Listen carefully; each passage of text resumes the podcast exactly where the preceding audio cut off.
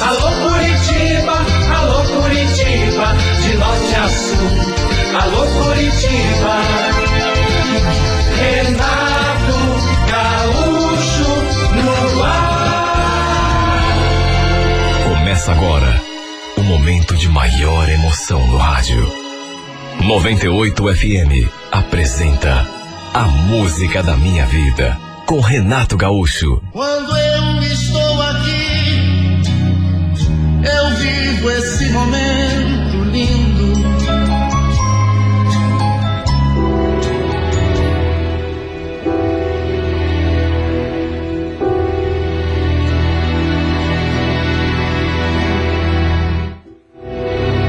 Eu estava voltando do centro quando um amigo que morava ali na minha rua também entrou no ônibus. Se aproximou, me cumprimentou, ficou parado ali do meu lado. E nisso eu vi aquele rapaz que também chegou perto e ficou ali do lado dele.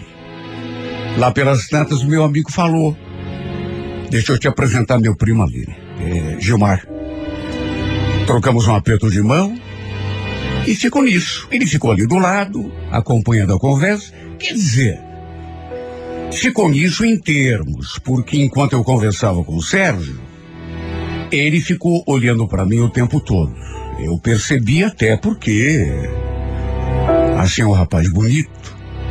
Ele tinha um jeito de olhar que, olha, eu não sei nem explicar. Era um jeito assim carinhoso e safado ao mesmo tempo. Eu acho que é a melhor maneira de rotular aquele olhar. Carinhoso e safado. Chegamos ao ponto, descemos e saímos caminhando. Como eu morava mais perto, a casa do Sérgio ficava depois da esquina, me despedi e aí o Sérgio se aproximou e me deu um beijo no rosto. O Gilmar fez o mesmo. E eu pensei que fosse ficar nisso. Mas enquanto eu entrava pelo portão, o Sérgio falou: Aline, você vai fazer o quê daqui a pouco? Não quer dar um pulinho lá em casa ou tomar alguma coisa com a gente? Falei que ia tomar um banho, trocar de roupa e depois, quem sabe, daria uma passadinha lá. Só que demorei até que recebi uma mensagem do celular. Um número que eu não conhecia. Oi, Aline, tudo bom? É o Gilmar, primo do Sérgio. E eu peguei o teu número com ele. Espero que você não se importe. Escuta, você vai vir? Tem um amigo nosso aqui tocando violão. Para ser bem sincera, eu não estava muito animada aí. Já estava até decidida a ficar em casa, mas até para não ser mal educada indelicada, falei que logo chegaria. Os pais do Sérgio não estavam em casa e, de qualquer maneira, ele tinha convidado um pessoal para beber, tocar violão, cantar. Dali de fora, já escutei a cantoria lá dentro. O fato é que o Gilmar, ele não saiu de perto de mim o tempo todo. Me ofereceu bebida e ficou ali me rodeando. Não vou negar eu estava me sentindo até bem satisfeita pela atenção que ele estava me dando. Aqueles olhares que trocamos no ônibus me deixaram assim um tanto perturbada, digamos. Toda vez que a gente olhava, que ele me sorria, eu sentia aquele tremelico pelo corpo todo. Apesar daquela paquera, acabei não ficando muito. Quando começou a escurecer, falei que precisava ir embora, me despedi do pessoal, e ele fez questão de me acompanhar até lá fora. Quer dizer, fez questão de ir comigo até o portão da minha casa. E ainda permanecemos ele conversando por um tempo.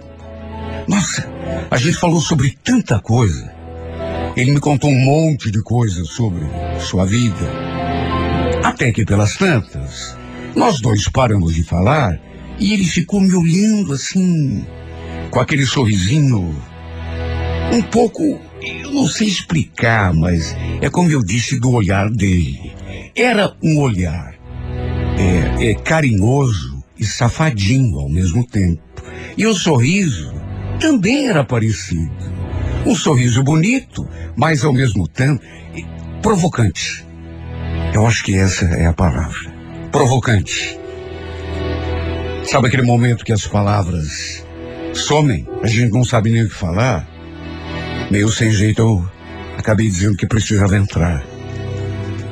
Ele então disse que tinha adorado me conhecer e acrescentou. Aliás, eu posso te ligar qualquer dia pra gente combinar alguma coisa?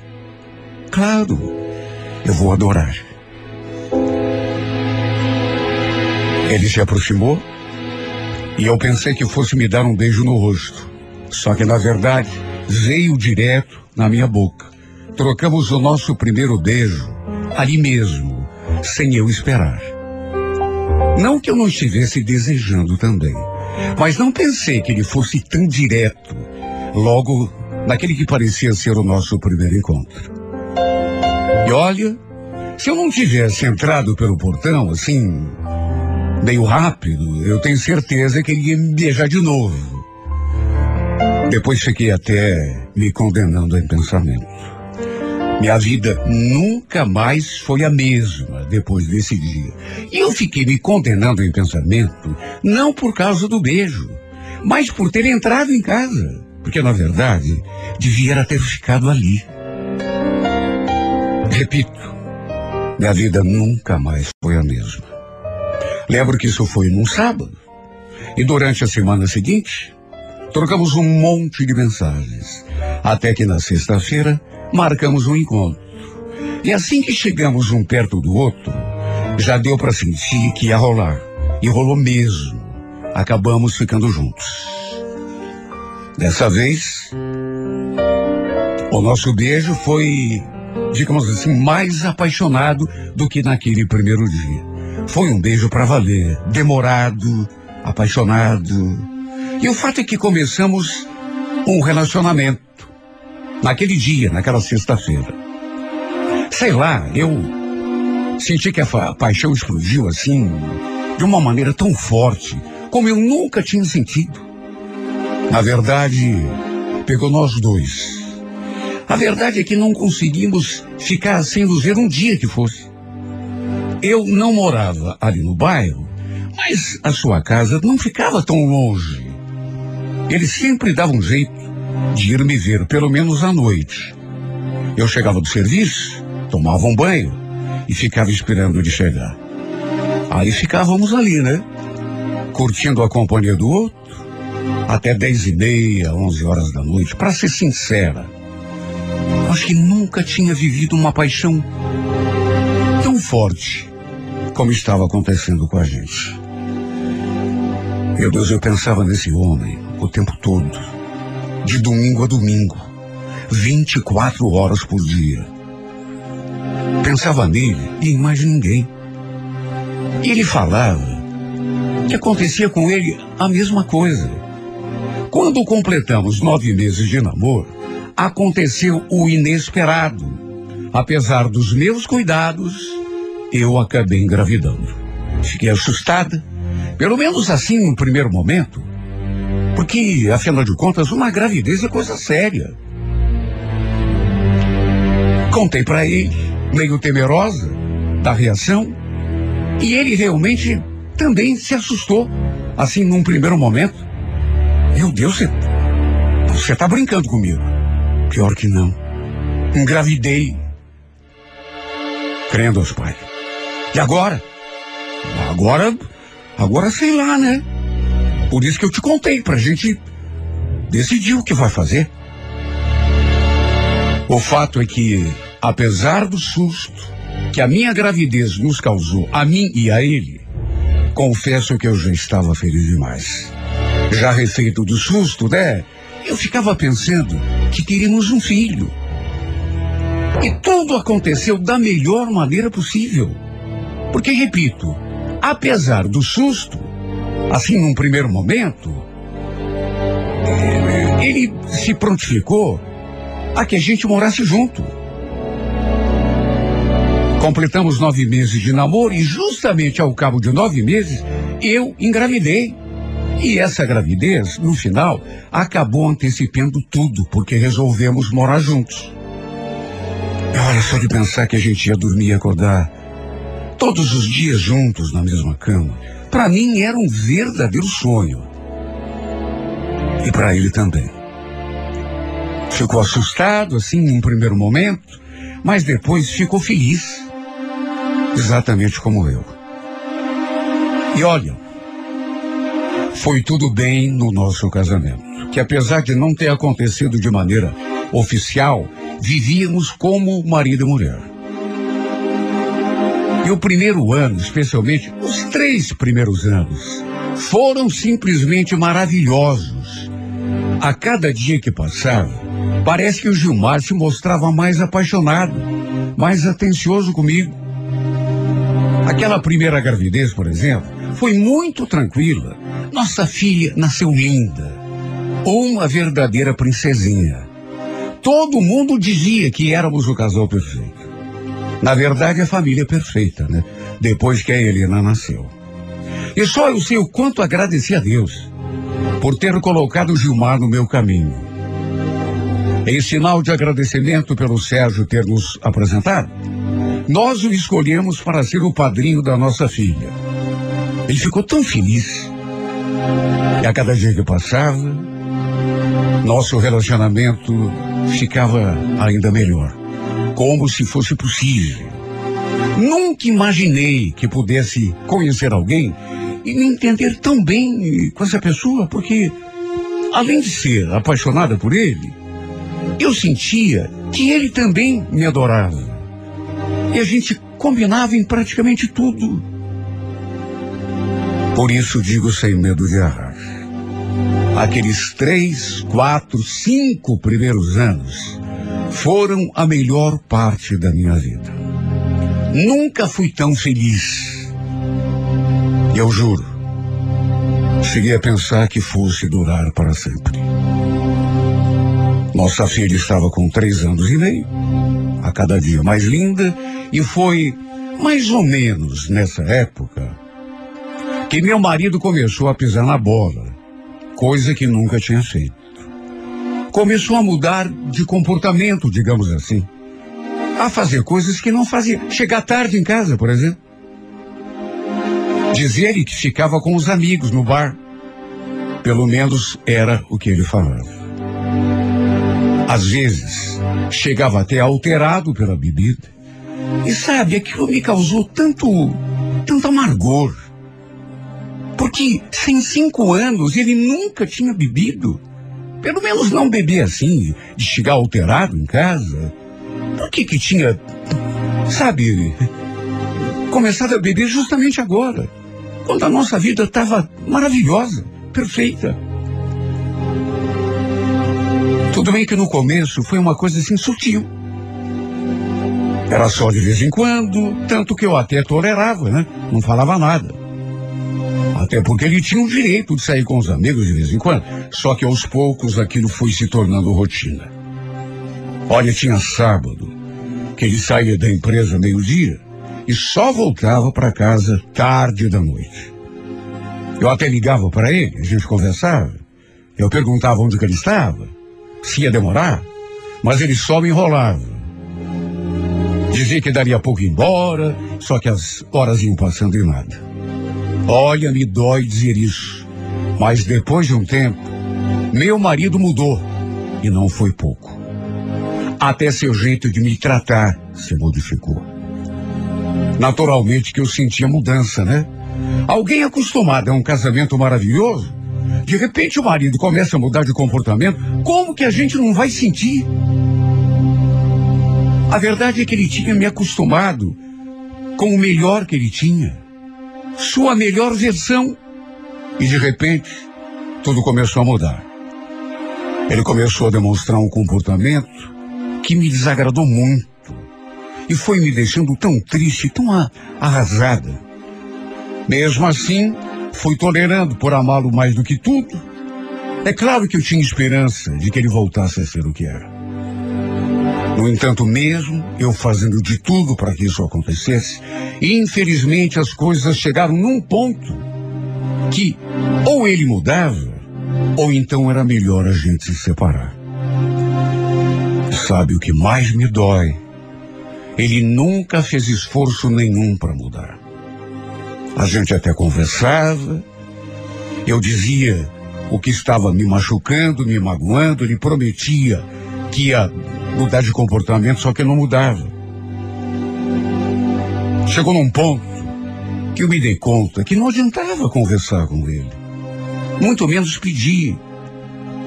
Ele ia continuar sendo aquilo que era. E olha, eu digo isso com tristeza. Porque éramos realmente um casal de botar inveja em muita gente. As pessoas falavam que éramos a família perfeita. E quer saber, éramos mesmo. Até que do nada tudo foi ruindo. Resultado, por menos que eu quisesse, acabamos nos separando. Não era o que eu queria, pelo contrário. Mas ele não fazia nada para ajudar. Não se esforçava, não, não fazia, não tomava atitude nenhuma para melhorar. Chegou num ponto que eu cansei de lutar sozinha. Me dei conta de que era a mesma coisa que dar murro em ponta de faca. No fim, ele acabou saindo de casa, mas continuou morando ali perto, no mesmo bairro. Ele e um amigo do trabalho foram morar juntos, alugaram uma casa semi-mobiliada e começaram a dividir as despesas. Apesar de tudo, eu confesso que ainda tinha esperança que aquela separação, de repente, fosse fazê-lo abrir os olhos, refletir. Quem sabe ele sentisse falta da minha companhia, da nossa filha, e mais do que isso, da nossa família, da nossa casa. Eu queria muito que ele pensasse em tudo o que tinha acontecido e que sentisse a nossa falta, minha e da Helena.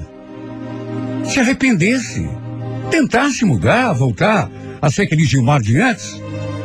Mas os dias foram passando, semanas e meses, e tudo continuou exatamente na mesma. Na verdade, sempre que a gente conversava, eu sentia que ele estava até gostando daquela sua vida de solteiro. E só eu sei o quanto isso me doía. Até porque eu continuava gostando dele. Eu pensando que ele fosse sentir falta da família, da casa, da comida quentinha na hora, da roupa lavada, dos meus carinhos. E, no entanto, repito, a cada dia que passava, ele se mostrava mais feliz vivendo sozinho. De tempos em tempos, ele passava o final de semana com a nossa filha. E numa dessas vezes que ele passou em casa para apanhar a Helena, ela não estava. Eu tinha deixado de dormir na casa da minha mãe, naquele sábado. Fazia uns cinco meses que a gente estava separado, eu e o Gilmar. E nesse dia, que ele passou em casa para buscar nossa filha, ela não estava, acabamos tendo uma recaída, e adivinha? Acabamos ficando juntos. Como eu estava preparando o jantar, e a nossa filha não estava, eu o convidei para entrar. E a gente ficou ali conversando. Jantamos juntos. E no final ele acabou dormindo ali. Em casa comigo. Não foi uma coisa planejada. Pelo contrário. Foi uma coisa acontecida assim. Sabe? De surpresa. Por via das circunstâncias, digamos. Chegou num sábado perto das sete horas da noite e só foi embora no domingo, no finzinho do dia. Ah, meu Deus, como estava sentindo a falta desse homem. Só eu é que sei a saudade. Para se ter uma ideia, eu nem dormi aquela noite.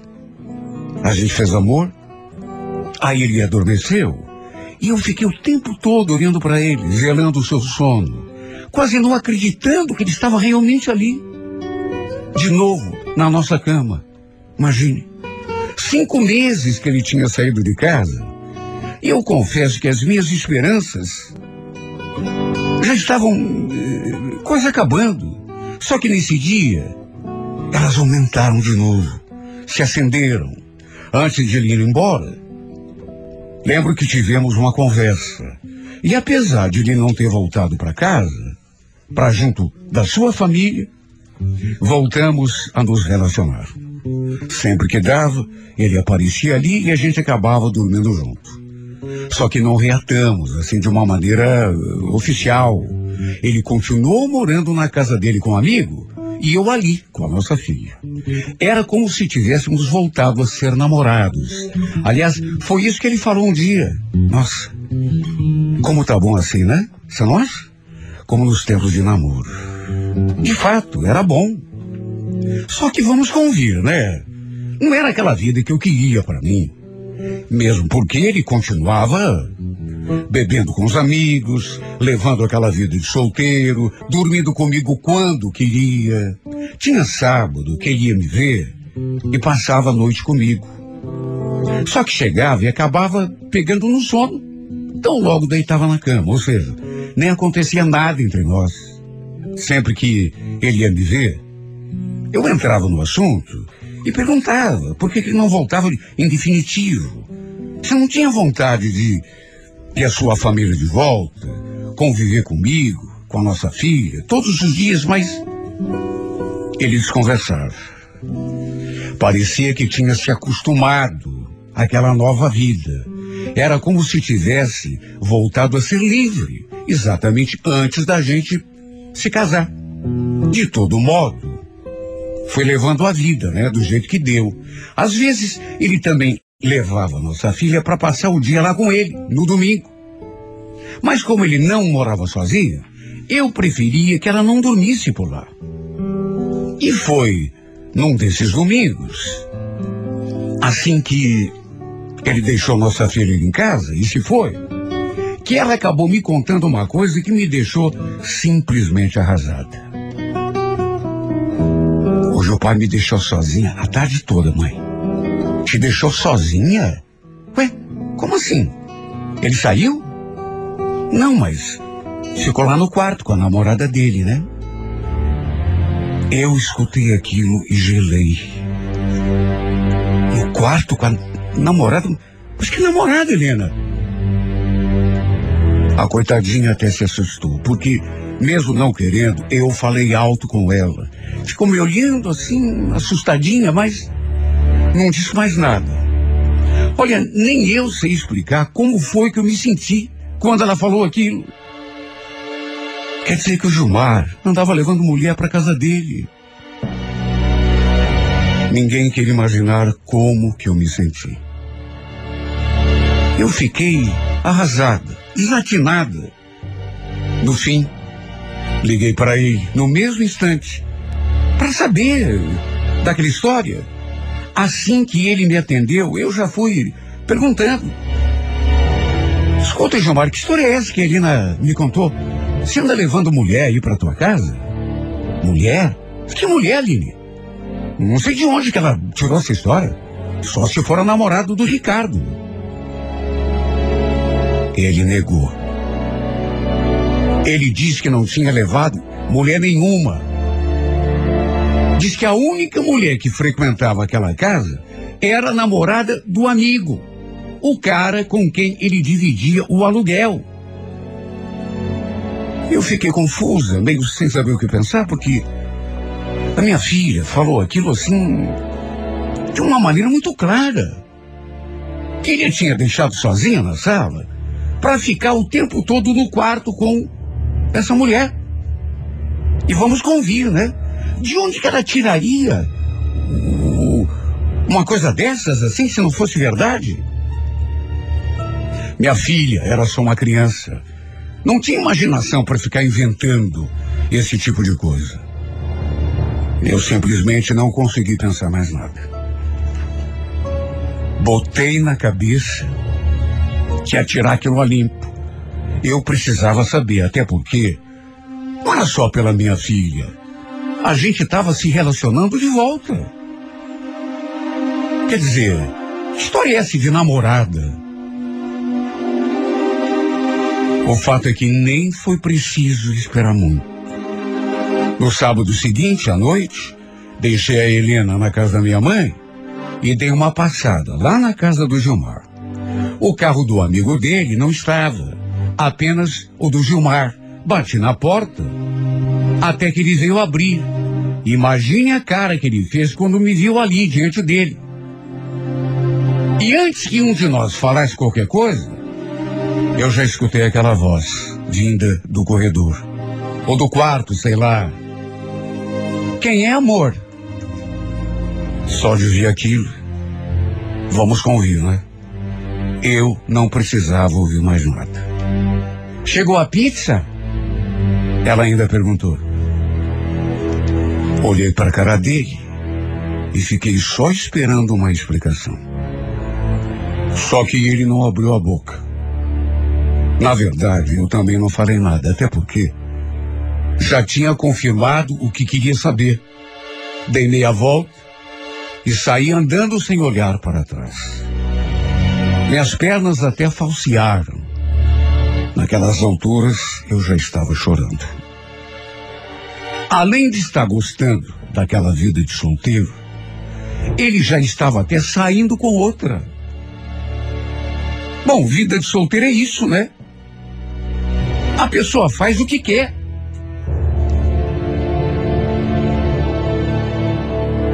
Eu acho que não preciso nem dizer que dessa vez foi o fim para nós dois. De novo, né? Só que dessa vez para sempre. Já tínhamos nos separado. Estávamos voltando a nos entender. Apesar de ter deixado claro que não pensava em voltar para casa, mesmo assim, eu ainda tinha esperança de que fôssemos voltar a ser uma família. Mas tudo ruiu depois daquele dia. Como tudo isso me entristeceu, meu Deus, porque já pensou, eu sonhando o tempo todo, repito, ele já tinha dado mostras de que estava gostando de ficar sozinho e só ia em casa quando tinha vontade, mas mesmo assim, eu tinha aquela esperança de que tudo um dia voltasse a ser como antes. Alimentei essa esperança por minha conta mesmo. Não foi ele que me iludiu. Mas é muito triste saber que a gente estava pensando que ia acontecer uma coisa, a volta da felicidade, a volta da família, do casal, e saber que agora não vai acontecer mais nada. Quando eu pensei que as coisas começavam a se ajeitar de novo, que tudo fosse voltar a ser como antes. Mas essa tempestade se atravessou no meu caminho. Ele assumiu um namoro com essa mulher. E até quando vem buscar a nossa filha, a infeliz vem junto no carro. Fica esperando no carro enquanto ele entra para pegar a Helena. Eu mal consigo olhar para a cara dele. De tanta tristeza e de tanta mágoa de tanta vontade de sair lá fora e pegar aquela mulher pelo pescoço. Sei que não adiantaria, né? Porque ele está com ela porque quer. O que aconteceu para tudo ter desandado desse jeito? Ele me amava. Me amou e, me amou durante cinco anos a fio. Só teve a mim como companheira. Isso eu digo com certeza absoluta. Aí de repente Será que ele cansou, meu Deus? Mas como se pode cansar de ser feliz? Éramos tão felizes. E quando eu penso na felicidade da nossa família, nós três juntos, eu fico com vontade de bater a cabeça na parede, porque não consigo aceitar. Porque eu tinha tudo. E agora não sobrou nada. Apenas a ilusão perdida, as lembranças as recordações. Na, na, na, na.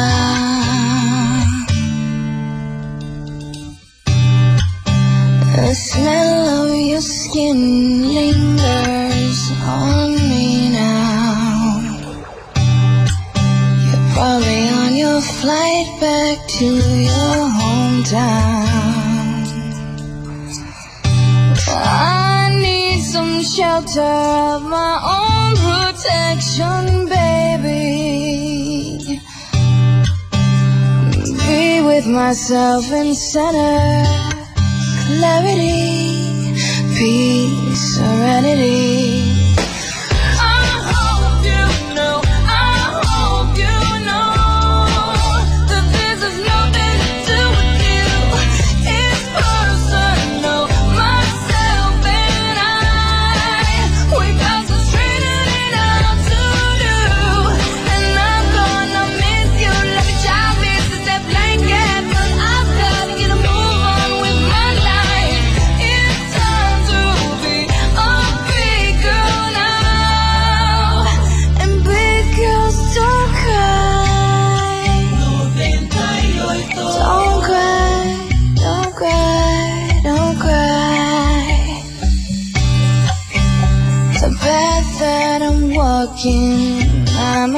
Must go alone. I must take the baby steps till I'm full grown, full grown. Fairy tales don't always have a happy ending, do they? And I foresee the dark ahead if I stay.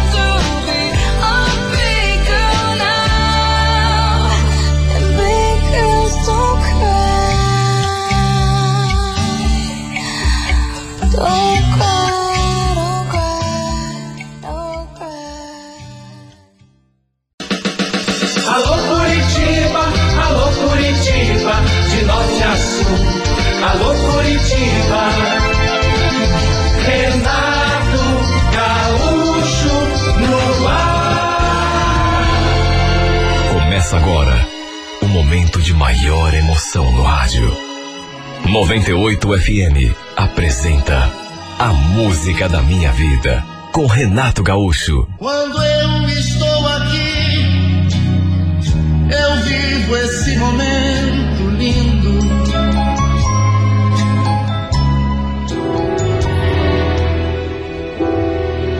Olha, foi a maior festa quando o Marcelo chegou em casa com aquela moto. O Marcelo não era meu neto de sangue, mas eu gostava dele. Era enteado da minha filha, filho do primeiro casamento do meu genro.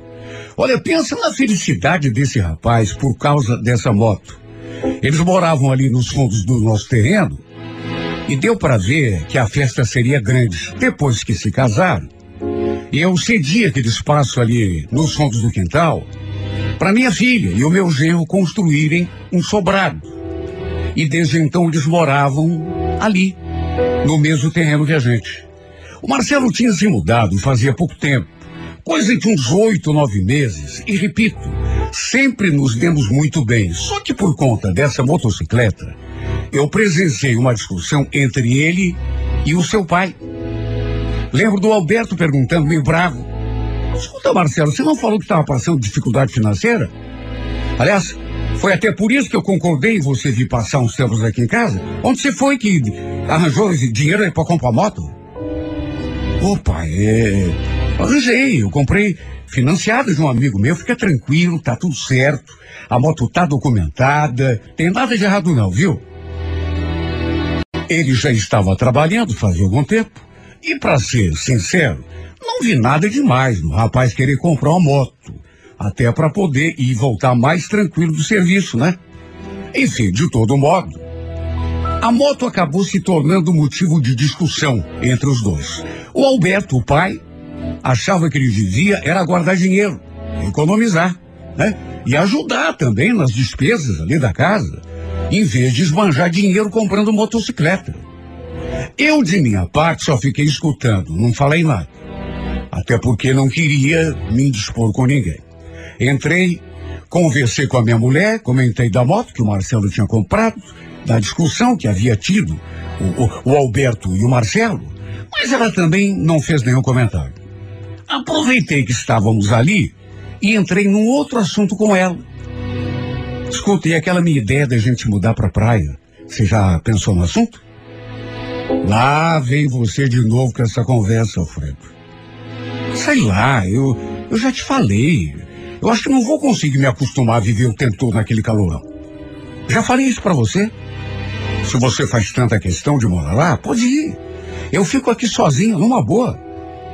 Mas que conversa é essa? Como que eu vou embora pra praia e deixar minha mulher aqui? Você tem cada ideia? Ué, o que, que tem isso demais? Olha, aquele assunto era recorrente porque volta e meia eu falava com ela sobre isso. Meu sonho era viver na praia, só que ela não queria. Sempre votava contra. Agora, eu ir sozinho e deixar minha mulher em Curitiba estava fora de cogitação, né? Não sei de onde que ela tirava aquela ideia. Eu jamais seria capaz de ficar longe da minha mulher, ainda mais naquela fase da nossa vida em que um precisa cuidar do outro.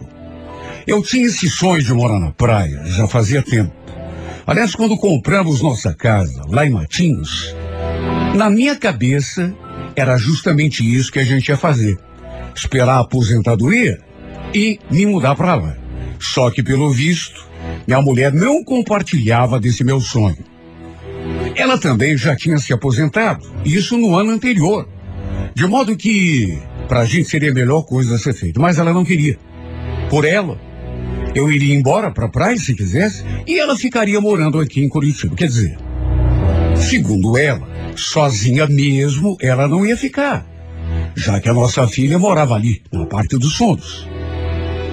Estávamos justamente naquela fase, pelo menos na minha cabeça era isso, em que a gente precisava ficar junto. E ela tinha coragem de me falar coisa daquele tipo. Que se eu quisesse podia ir embora, que ela ficava aqui sozinha. Sabe, eu escutei uma conversa naquela mesma semana da minha filha com a Ana, que não me agradou nem um pouco. E foi surpresa para mim, porque eu não sabia. Lembro que eu tinha saído, precisava comprar um remédio. Fui num pé, voltei no outro.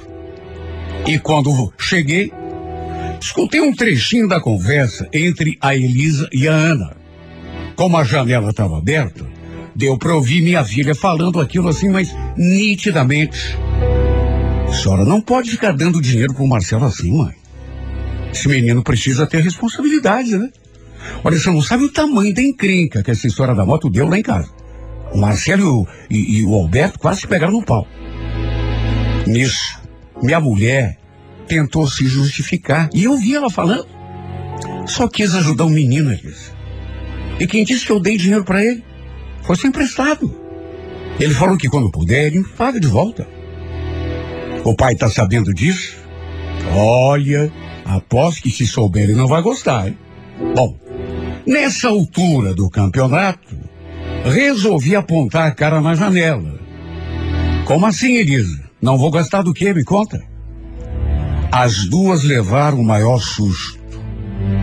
Mesmo assim, minha filha ainda tentou te conversar. Nada, pai, eu, só estou aqui conversando umas coisas com a mãe. Eu sei que você está conversando, inclusive eu ouvi. Você falou que anda, anda dando dinheiro pro Marcelo, só essa. As duas se olharam, percebendo que não adiantava negar, até porque eu já tinha ouvido mesmo. Mas nenhuma das duas falou nada. Até que a Ana se levantou do sofá. Eu só emprestei o dinheiro para ele dar de entrada na moto, Alfredo. Foi só isso, tá? Preciso fazer um, um escândalo por causa disso. Você o quê? Por que, que você não falou nada? Ficou quieta aí quando eu fui te contar lá da moto que ele tinha comprado. Se fez de surda. Segundo ela, não tinha falado nada porque não queria brigar comigo, sabia que eu não ia gostar. Falou que só queria ajudar, mas que não tinha dado dinheiro de presente, era só um empréstimo. Resolvi ficar na minha, até porque apesar de sermos casados, o dinheiro era dela, né? E ela podia fazer o que quisesse com ele. Inclusive, doar para o menino comprar moto, se ela quisesse. Olha, pelo que eu entendi, a bronca da Elisa com ela era porque aquela moto tinha se tornado motivo de desavença entre o menino, o Marcelo, e o meu genro, pai dele. Inclusive o Alberto estava pensando seriamente em mandar o, o filho para morar de volta com a mãe dele. E quando a Elisa falou aquilo, a Ana retrucou: capaz. Ele não pode fazer isso. Imagine. Mandar o Marcelo lá para aquele fim do mundo. Não sei por que ficar fazendo tempestade em copo d'água, viu? Nossa, como gosto de fazer escândalo. Também achei um pouco de exagero. Mas eu jamais ia me meter em assunto de pai e filho. O fato é que tratei de cuidar da minha vida e esqueci aquele assunto. Até porque, repito, se o dinheiro era dela, ela que fizesse o que quisesse com ele. De tempos em tempos, eu desci à praia para dar uma olhada na casa, pagar as contas, fazer uma limpeza. Normalmente a Ana ia comigo. Só que nas últimas duas vezes ela acabou não indo. E quando eu decidi descer de novo, eu a chamei. Porém, mais uma vez ela disse que não ia. Aí vai você, Alfredo. Cheio de coisa para fazer aqui. Enfim, desci sozinho no domingo de manhã. Minha ideia era organizar as coisas lá, contratar um jardineiro para fazer limpeza do quintal, uma diarista para limpar a casa e subir na segunda-feira à noite, ou então na terça-feira de manhã. Foi o que eu fiz. Na terça de manhãzinha, eu já estava em casa. Cheguei, a Ana ainda estava deitada, até porque era bem cedo. Lembro que sentei assim na beirada da cama para tirar o sapato. Só no que me abaixei para tirar meia, reparei que tinha uma carteira caída ali. Bem junto da cama, do lado. Sabe aquela carteira de documento? Bati os olhos naquilo e fiquei ali me perguntando de quem seria e o que estaria fazendo ali no chão do nosso quarto.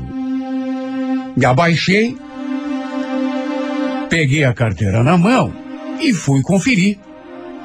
Dentro tinha os trocados de identidade, carta de habilitação e, para minha surpresa, vi que os documentos pertenciam ao Marcelo. A carteira era dele. Fiquei olhando para aquela carteira e me perguntando, ué, o que, que a carteira de documento do Marcelo está fazendo cair aqui no chão? Do lado da minha cama? Será que ele tinha entrado ali? Só podia, né? Mas a troco.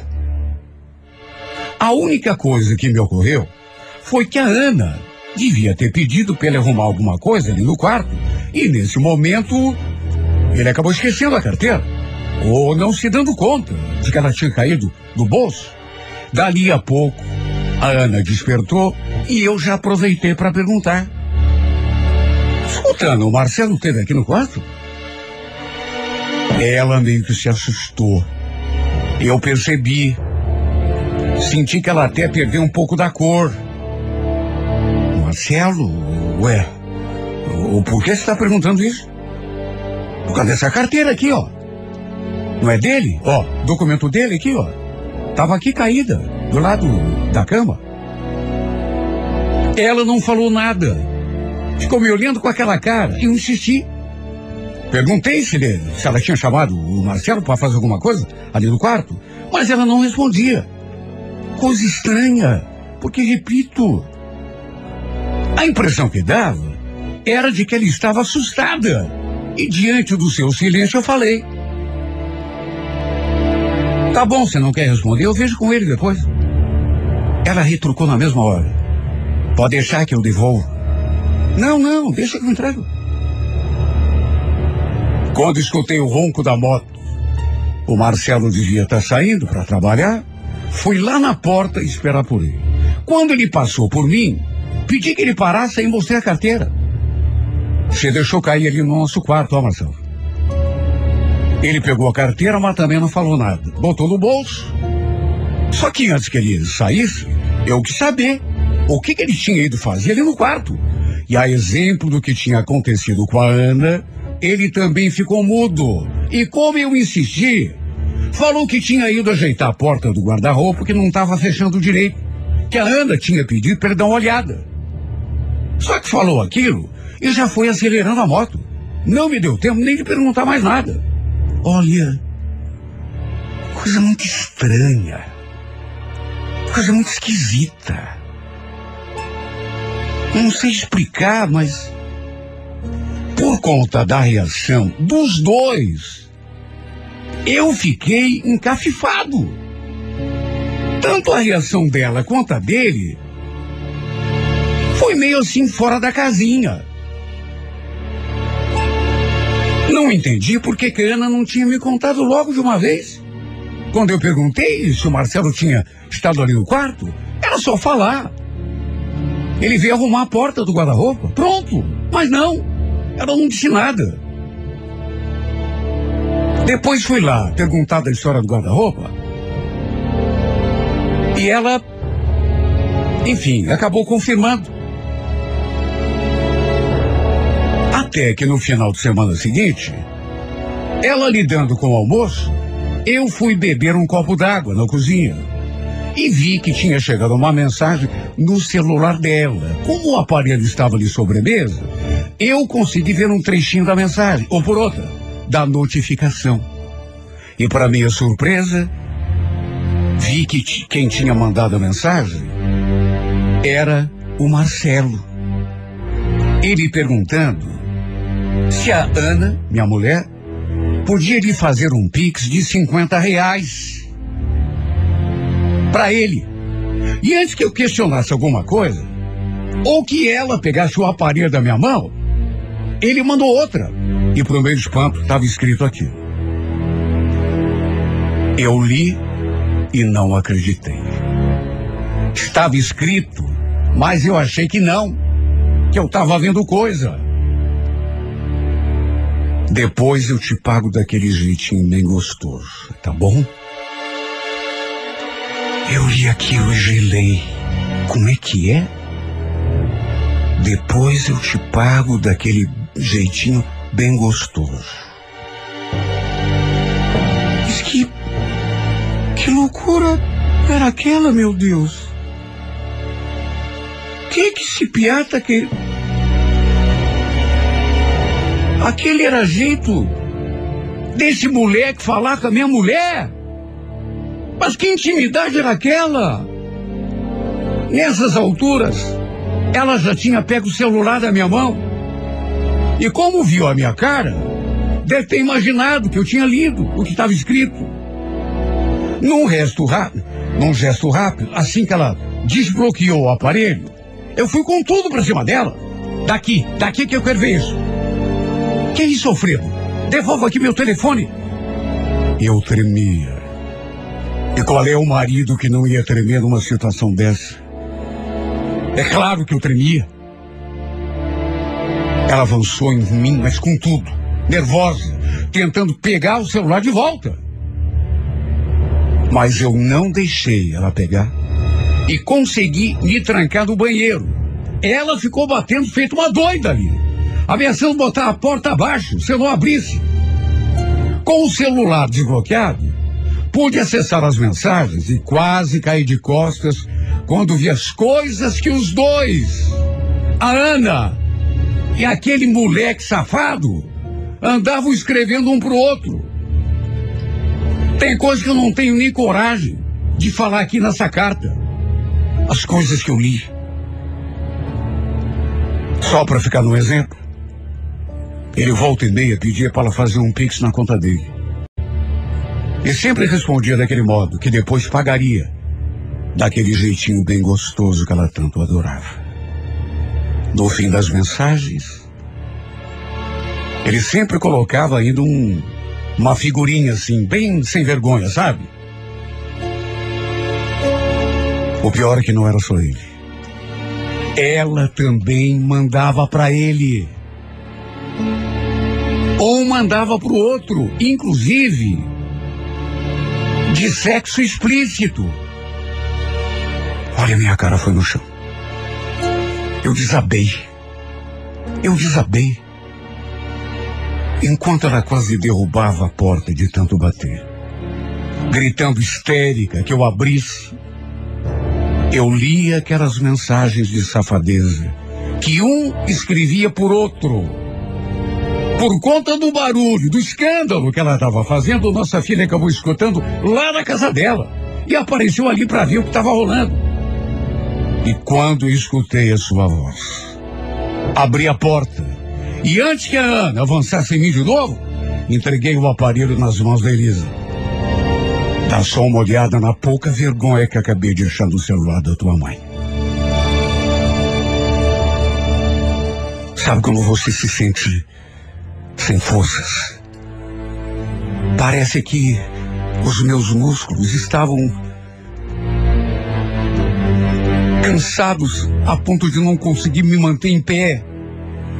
Minha filha deve ter conseguido ver pelo menos uma ou duas daquelas mensagens, mas logo a Ana conseguiu tomar o telefone das mãos dela. Eu, desesperado do jeito que tinha ficado, comecei a acusá-la de estar tendo um caso com aquele rapaz. Tava mais do que na cara. Tava muito nítido. Era só ler duas daquelas mensagens e qualquer pessoa, por mais boba que fosse, saberia o que estava rolando. Olha, eu disse de tudo. Você não tem vergonha na cara, Ana? Esse menino é teu neto. Pode não ser de sangue, mas é teu neto. A gente conheceu ele bem pequenininho. Ela negou o tempo todo. Chegou a dizer que eu tava louco. Hum. Louco eu, é? A prova do crime estava ali no telefone dela. Depois ela deve ter dado um jeito de apagar tudo. Depois de pegar o, o telefone das mãos da, da Elisa. Até porque, naturalmente, não ia deixar a prova ali, né? Bom, pelo menos agora dava para entender o que que carteira daquele frangote estava fazendo ali no nosso quarto. Caída no chão, do lado da minha cama. Até isso eu contei para nossa filha. Mas a Ana, com aquela mais deslavada do mundo, teve coragem de negar. Me chamou de mentiroso. E agora também dava para entender por que, que ela tinha dado dinheiro pro Marcelo. Para ele poder dar de entrada naquela porcaria de moto. Isso se também não estivesse pagando as prestações. Olha só ele pensando nas coisas que um mandava pro outro. Aquelas figurinhas de sacanagem. E a vontade era de morrer ou de matar. Faz um pix pra mim. Preciso colocar gasolina na moto. Depois eu pago daquele jeitinho que você gosta. E no fim, mais aquela figurinha com teor sexual. Olha, se eu transcrevesse todas as coisas ridículas que aquele verme mandou para ela, eu poderia ser preso sob acusação de usar linguagem própria no horário. Mesmo não tendo pego os dois no flagra, só um imbecil não chegaria à conclusão de que os dois têm um caso. Ela, inclusive, sabe, fazendo ele de gigolô, dando dinheiro pro piá. Claro que ela continuou negando. Para todo mundo, pelo menos pela voz dela, eu sou mentiroso. Mesmo a Elisa tendo visto pelo menos uma ou duas daquelas mensagens. O resultado foi que o Alberto mandou o filho de volta lá para casa da mãe dele. E o meu casamento também não sobreviveu. De que jeito? De que jeito? Mesmo eu estando disposto a colocar uma pedra em cima, no fim aconteceu aquilo que ela tanto queria. Vim morar aqui na praia, enquanto ela ficou lá sozinha, na nossa casa. Era o que ela queria. Sempre que eu sugeria a gente ir, ir, ir, pro litoral, morar na nossa casa de praia, ela dizia sempre a mesma coisa. Bom, agora dá para entender, né? Por que, ela era tão despachada quando me mandava embora para viver sozinha na praia, que ela ficaria sozinha aqui. Na verdade, ela não queria ficar sozinha. Na verdade, ela queria ficar de sacanagem com aquele piá, né? Era isso que ela queria. Hum. Olha, até hoje eu não acredito que essa mulher tenha sido capaz de fazer isso. Ela carregou o rapaz para dentro do nosso quarto, da nossa em cima da nossa cama. Um menino que ela conheceu bem pequenininho, que viu crescer praticamente. Não me entra na cabeça como que ela teve coragem. Justamente nessa fase em que a gente precisava ficar mais unido do que nunca. Para um cuidar do outro, justamente agora, ela foi cravar esse punhal nas minhas costas. Meu Deus, eu. Me sinto até constrangido de falar, mas que mulher sem vergonha! Que mulher safada! E dizer que ela foi minha esposa durante tanto tempo. Capaz de fazer uma coisa dessa. Meu Deus, em que mundo que a gente está vivendo? Será que eu que sou muito ingênuo? Que não estou acompanhando o progresso? Isso para mim não tem cabimento. É uma pouca de uma vergonha. Mulher se deitando com o, o neto. Não é de sangue, mas é como se fosse. E ainda dando dinheiro pro piá. Minha mulher, eu não acredito até hoje, sustentando o gigolô.